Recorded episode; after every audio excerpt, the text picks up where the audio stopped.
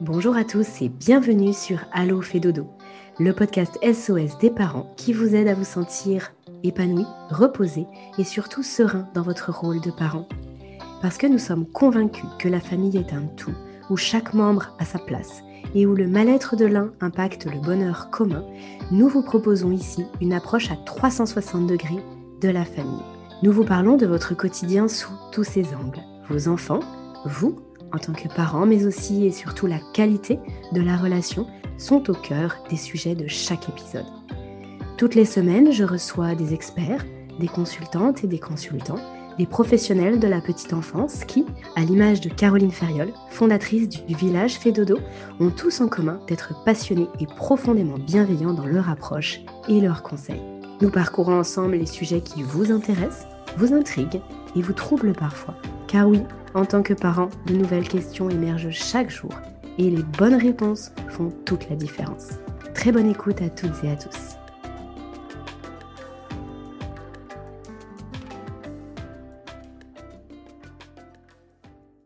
Bonjour Aurélie.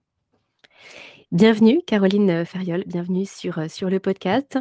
Euh, c'est un plaisir de te retrouver aujourd'hui pour parler à nouveau du sommeil des bébés et des enfants. Euh, on te retrouve après bah, tes, tes vœux de tout début janvier.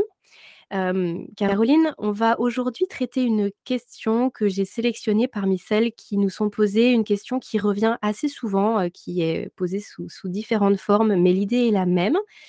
par contre, est-ce que avant de démarrer cet enregistrement, tu veux simplement nous donner quelques actualités, notamment par rapport au démarrage de l'école Fédodo que tu nous avais annoncé tout début d'année?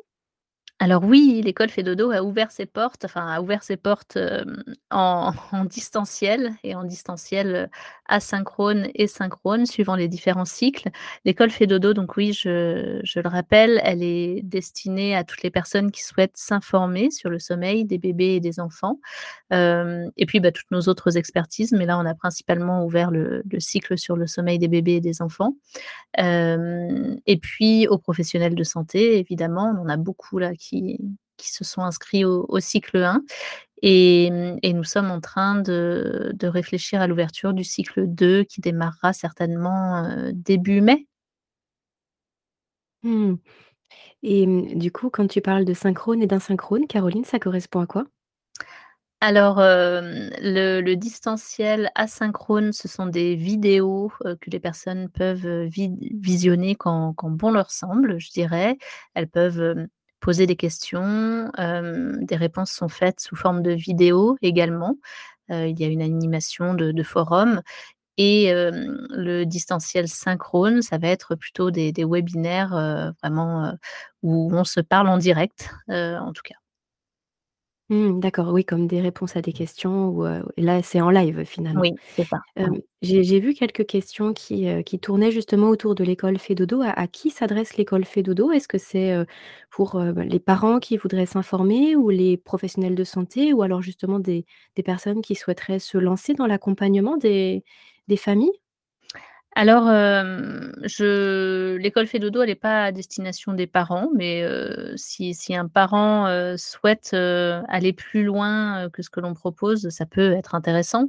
Non, vraiment, elle est beaucoup plus destinée alors aux professionnels, en effet, de santé, aux professionnels de la petite enfance, aux professionnels qui, euh, qui sont en contact avec les parents, euh, justement, et, vers des, parents euh, qui, viennent poser leurs problématiques de sommeil. Et beaucoup de ces professionnels-là, bah, à l'heure actuelle, ne, ne, savent pas quoi répondre, ni même comment rediriger hein, en réalité, ni même détecter des, troubles à l'œuvre, euh, rediriger même ne serait-ce que vers un, médecin du sommeil ou bien un consultant euh, comme Fedodo et comment faire la distinction aussi éventuellement entre les deux, même si évidemment la première des choses c'est de rediriger vers un professionnel de santé.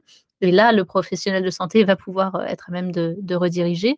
On a beaucoup, beaucoup de, professionnels de santé qui, viennent à, l'école Fédodo. Et puis, on a aussi des périodes, des personnes, pardon, euh, qui veulent simplement être curieuses du sujet. Et puis, aussi, on a beaucoup de personnes qui viennent parce qu'elles souhaitent se reconvertir et, accompagner les familles.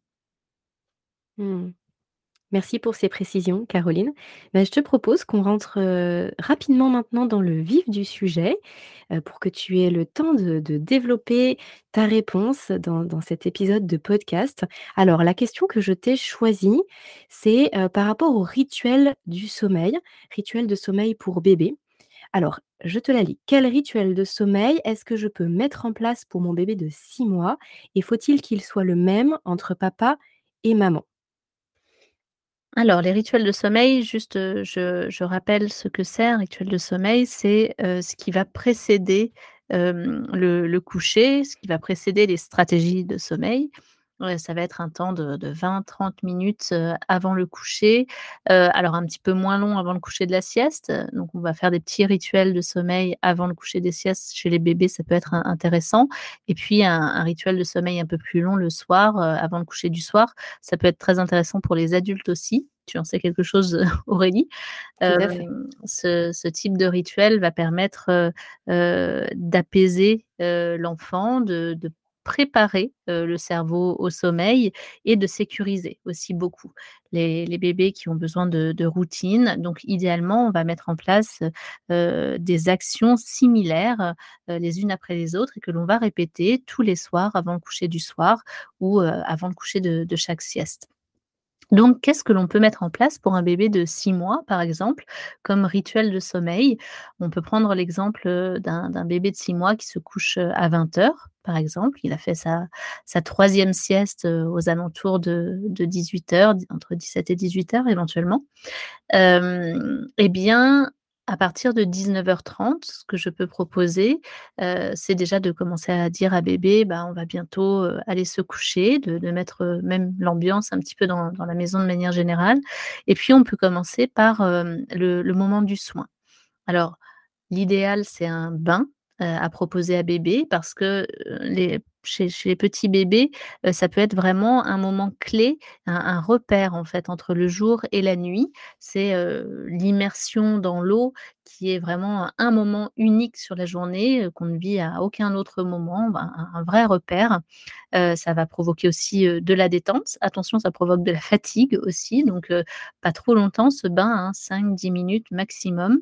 On peut venir mettre, 1 cuillère à soupe, d'eau florale, d'oranger, heu, bio idéalement.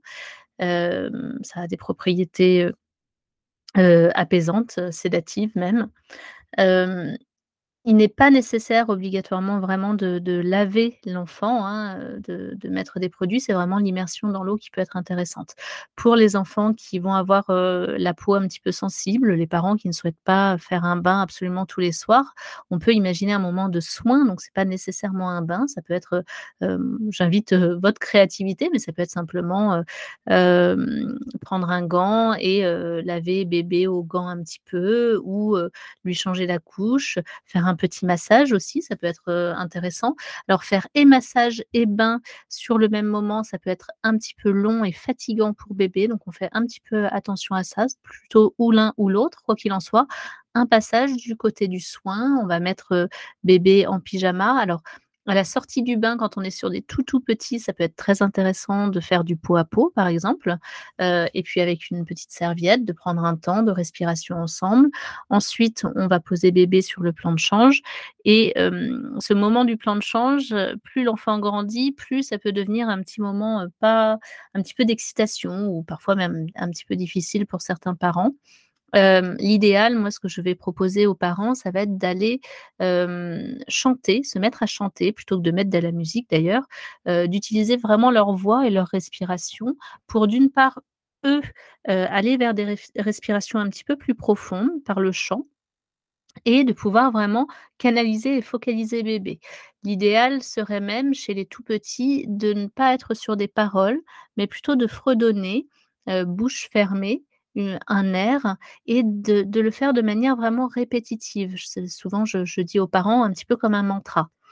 Et de se mettre à chanter comme ça et de pouvoir changer bébé, mettre la couche, mettre le pyjama tranquillement et l'enfant va pouvoir vraiment tranquillement se laisser bercer par l'ambiance qui est donnée par le parent et le parent en, chantant de cette façon-là, va vraiment venir baisser son rythme cardiaque et aussi, lui aussi, ne pas partir dans une situation de stress. Parce que parfois quand le coucher de l'enfant peut être un petit peu angoissant, bah, ça on va monter un petit peu en pression quand l'enfant se retourne dans tous les sens pour mettre la couche. Parfois ça peut être compliqué ou que l'enfant va pleurer un peu à la sortie du bain, parce qu'il commence à être un petit peu fatigué.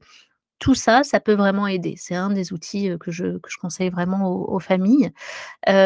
Ensuite, ce qui peut être intéressant, c'est, de passer du coup, le moment de soin plutôt dans une salle de bain du coup et une fois que l'on sort de la salle de bain, faire une sorte de sas. À ce moment-là, au moment du sas, de dire au revoir à l'un des 2 parents, ça peut être intéressant, donc peut-être à papa ou à maman suivant qui termine le rituel et puis on se dirige vers la chambre.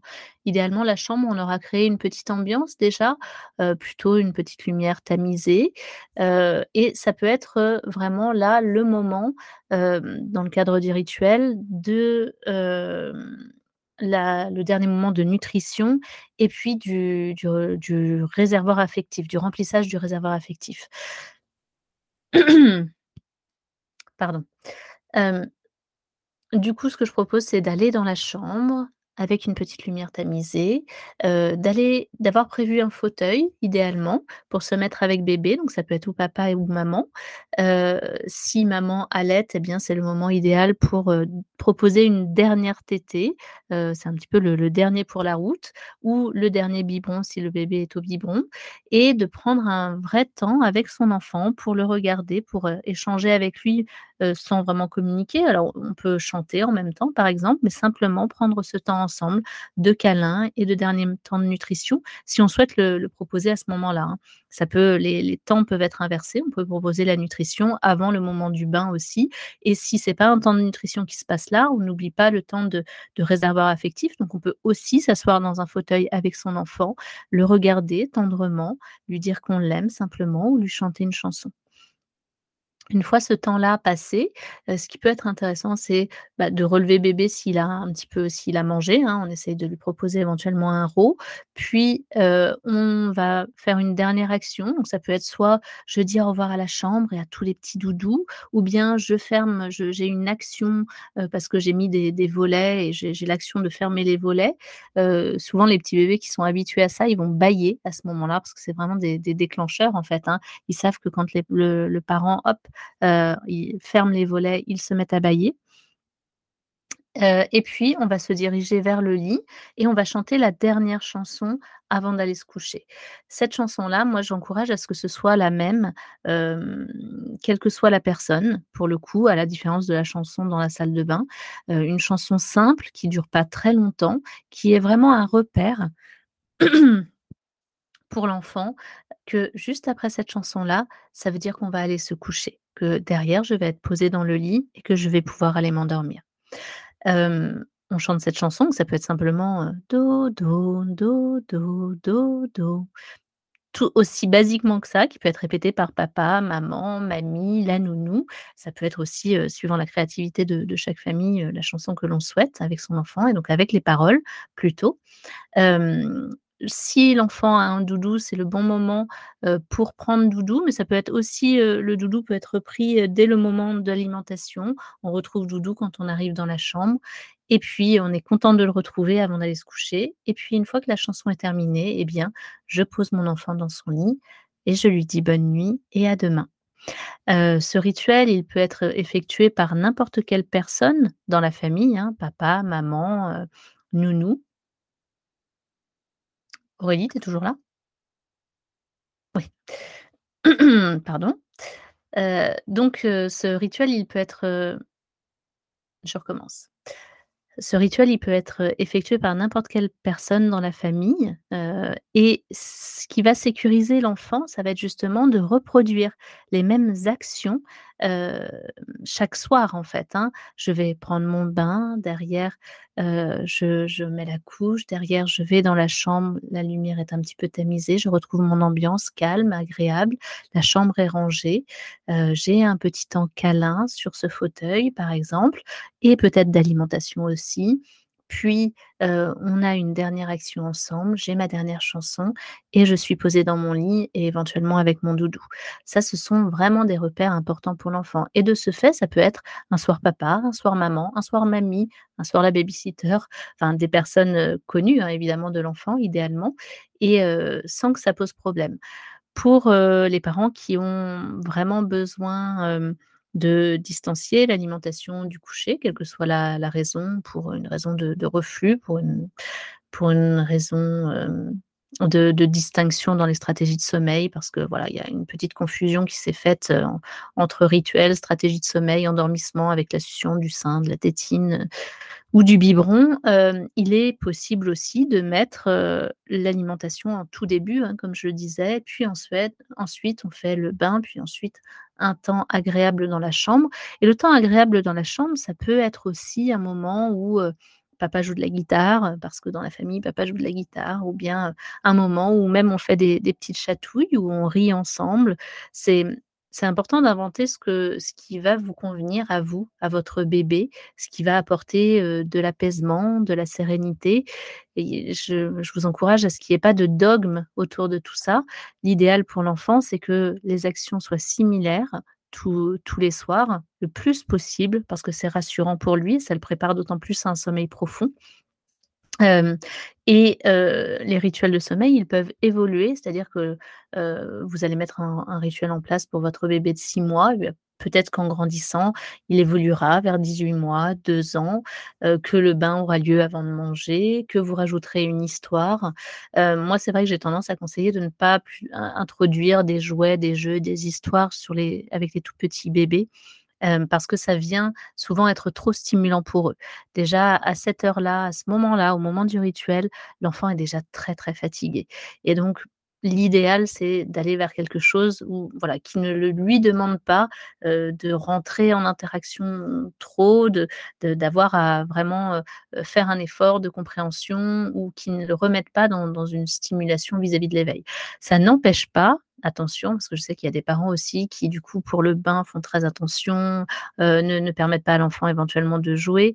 Le bain peut être un moment de de jeu, hein, de rire, quelque chose d'agréable.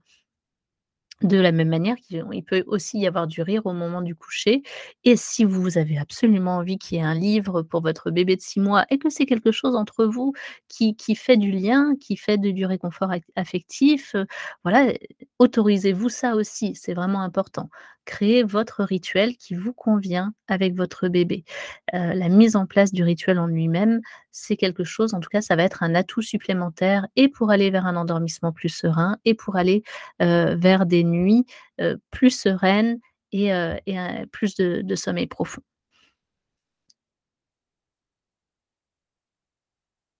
Aurélie? Merci Caroline pour, toutes ces informations. J'ai quelques questions à te poser. Oui.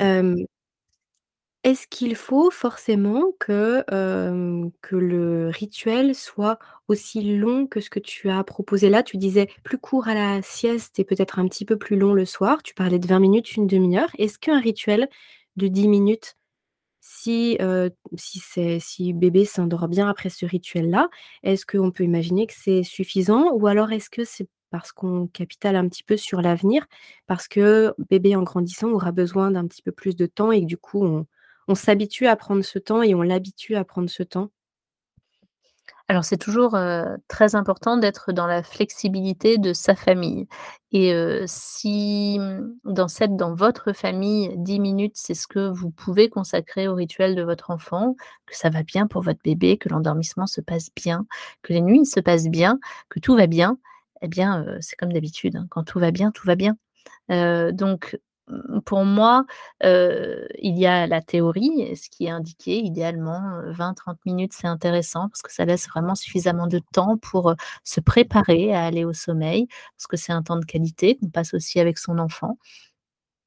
Mais si dans la famille, on a, beaucoup d'enfants ou peu de temps, enfin voilà, quelles que soient les raisons ou bien, simplement de décision, valeur parentale, heu, 10 minutes, il y a a pas de problème. C'est sûr que 2 minutes, 5 minutes, ce sera par contre trop peu pour se préparer au sommeil. Heu, c'est ce que l'on sait. 10 minutes, c'est un petit peu court, mais pourquoi pas? Hem et après pour ce qui concerne les siestes, pour les siestes en effet, heu, ça va être intéressant d'avoir un petit rituel, mais là, il peut être beaucoup plus court en effet, heu, ne pas comporter, heu, un temps de bain, le temps de soin par exemple, c'est simplement, je change la couche ou je vérifie en tout cas que la couche est propre. Heu, donc ça peut se passer en quelques secondes en soi. Et puis, heu, ensuite je vais, heu, avoir un temps, parfois pour certains enfants de nutrition, mais pas nécessairement non plus parce que l'enfant a pu être nourri au réveil de sa dernière sieste et ça convient très bien, donc il y a pas nécessairement besoin d'un temps de nutrition. Ça va simplement être, je dis au revoir au petit doudou de la chambre, je ferme une dernière fois les les rideaux, je chante par contre ma chanson juste avant le coucher et je couche mon enfant et ça, c'est amplement suffisant et un rituel de sieste peut durer, heu, quelques minutes à peine, hein et convenir, heu, tout à fait.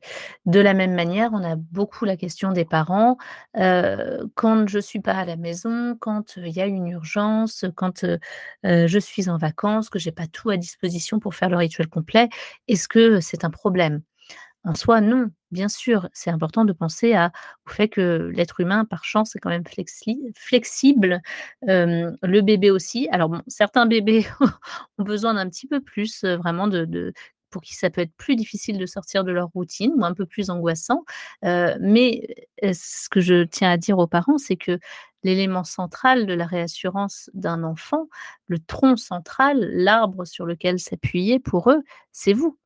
C'est vous. Donc évidemment qu'un soir, eh bien, il y a pas le temps de faire, tout le rituel. On dit à bébé: «Bah, là, on va pas y avoir tout le rituel, on va juste chanter la chanson du dodo et ce soir, c'est juste ça, mais tout va bien mon chéri, tu vas réussir à t'endormir». Peut-être que l'enfant mettra un petit peu plus de temps à s'endormir et c'est OK c'est important de le prendre en compte aussi parce que oui, il a pas eu éventuellement tout son rituel, mais c'est important aussi de de ne pas se rentrer dans une prison très enfermante autour de ces rituels. Plus ils vont être, mis en place régulièrement, de manière cohérente plus pour l'enfant, plus ça va assurer, beaucoup de sérénité autour du sommeil et puis il y a la réalité de la vie et les aléas et les aléas du quotidien qui font que, bah, tout n'a pas besoin d'être, rythmé de manière militaire, heureusement, dans le quotidien d'un parent. Et de la même façon, est-ce qu'on peut imaginer qu'il n'y ait pas besoin de rituel si bébé s'endort bien? Par exemple, là, pour les parents qui nous écoutent, peut-être que, peut-être que c'est pas si évident au milieu de la nuit ou sur le réveil ou pour les siestes pour leur enfant, mais que l'endormissement se passe bien. Est-ce que ce rituel dont tu dont tu parles, enfin, en tout cas, que tu nous définissais tout à l'heure pour apaiser bébé, bébé et cetera, est-ce qu'il est obligatoire, indispensable ou on peut passer à côté? Alors dès lors que le quotidien général n'est pas apaisé, ça va vraiment être un levier intéressant. Donc heu, ce que je peux dire aux parents, c'est que si les endormissements sont compli sont compliqués, les nuits sont compliquées, vraiment, ce serait dommage de vous priver de ce levier-là. Parce que c'est vraiment une aide pour l'enfant, une aide de sécurisation, d'apaisement, heu, d'expérience de sommeil positive et de sommeil profond.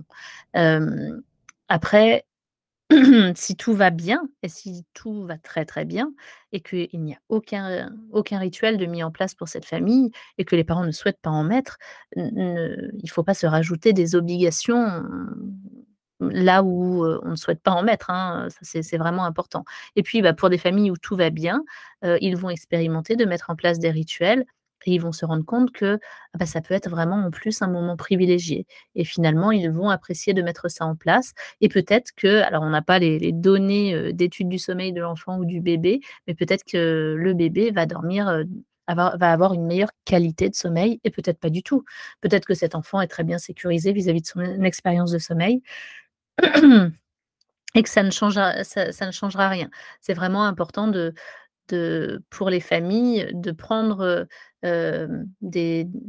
des conseils ou des leviers parce que ça va être un plus et qu'ils vont le considérer comme un plus et de pouvoir s'en départir lorsque ça n'est pas le cas. Ça va être intéressant d'avoir les rituels de sommeil parce que sur des moments clés de développement avec les enfants, là où il peut justement y avoir des moments d'insécurisation éventuels, hem, on parle beaucoup des régressions de sommeil, mais qui ont sont en fait simplement des moments de développement en fait de l'enfant, heu et c'est pas uniquement au moment du sommeil que du coup, heu, pardon, et c'est pas uniquement sur le sommeil que l'on va avoir, une régression dans ces cas-là, c'est un petit peu sur tout. Ce sont des peurs qui apparaissent parce que l'enfant découvre de plus en plus le monde, son immensité et à la fois c'est extrêmement attrayant et à la fois ça fait peur parce que le monde est grand. Et bien, lors de ces petits moments de de de pics d'angoisse notamment, avoir des rituels, des routines en fait, mais que ce soit pour le sommeil comme dans le quotidien de vie de l'enfant, comme pour tout son quotidien, ça fait partie des choses qui sont très sécurisantes pour lui et sur lesquelles il va pouvoir se reposer et et pouvoir, vivre du coup ces passages de développement, heu, cognitif, moteur, de manière plus sereine. En tout cas, c'est quelque chose que l'on sait aujourd'hui. Une petite dernière question, Caroline, peut-être un une sorte de cas pratique. Est-ce que c'est possible que bébé, lui aussi, intègre des choses dans ce rituel? Je pense à quelque chose de très précis et qui parlera sûrement à pas mal de parents. Bébé qui n'a pas envie d'aller se coucher et qui a bien compris que c'était le rituel du dodo. Il peut, par exemple, se mettre à pleurer pour manifester le fait qu'il ait pas forcément envie d'aller se coucher et puis, finalement, il va manifester ce mécontentement tous les jours au même moment pendant son rituel du coucher. Ça peut peut-être être pris comme, je je ne suis pas bien dans ce rituel ou peut-être est-ce qu'on peut imaginer que lui, il a vraiment intégré ça dans son rituel et que finalement ça fait partie du truc et qu'il faut juste le laisser, pleurer, quelques secondes ou quelques minutes pendant ce rituel parce que pour lui c'est important et que finalement ça fait partie du de sa routine. C'est possible ça? Alors il y a plusieurs choses. Heu, il y a, hem, lorsque les bébés vont se mettre à pleurer, hem, au moment du rituel et souvent un peu au même moment, il y a beaucoup de parents en effet qui vont pouvoir dire: «Maintenant dès que je rentre dans sa chambre, il se met à pleurer, il a bien compris qu'il allait se coucher, c'est très difficile». Alors c'est vrai que moi j'ai tendance à dire aux parents: «Au contraire, c'est super, c'est positif. Là votre enfant a compris, les rituels et se prépare à aller dormir» et il y a 2 types de pleurs. Il y a des enfants qui vont se mettre à pleurer simplement parce que c'est la fatigue. Heu, d'un seul coup, ça leur tombe dessus et heu, c'est plutôt un indicateur qu'on les couche un petit peu trop tard, un petit peu trop tardivement parce que, pour eux, là, ils ont compris qu'ils allaient enfin pouvoir aller dormir et parfois ça prend un peu trop de temps. Là, le cerveau, le leur dit: «Mais en fait, tu es fatigué depuis très longtemps» et c'est comme s'ils lâchaient un peu prise et du coup, ils se mettent à pleurer. Et ça, c'est plutôt un petit peu de la décharge, hein et du lâcher prise. Ils ont tenu le coup jusque-là en éveil et là, ils savent que tout se met en place pour aller vers le sommeil. C'est presque trop bon, en fait, hein et c'est je pleure et il y a pas mal de petits bébés dont c'est le cas et puis il y a des parents qui, du coup, vont faire prolonger encore plus le rituel parce que l'enfant pleure, alors que lui, il est en train d'indiquer: «Non, tout ce que je veux là, c'est pouvoir avoir la possibilité de m'endormir, qu'on me mette enfin dans ce lit».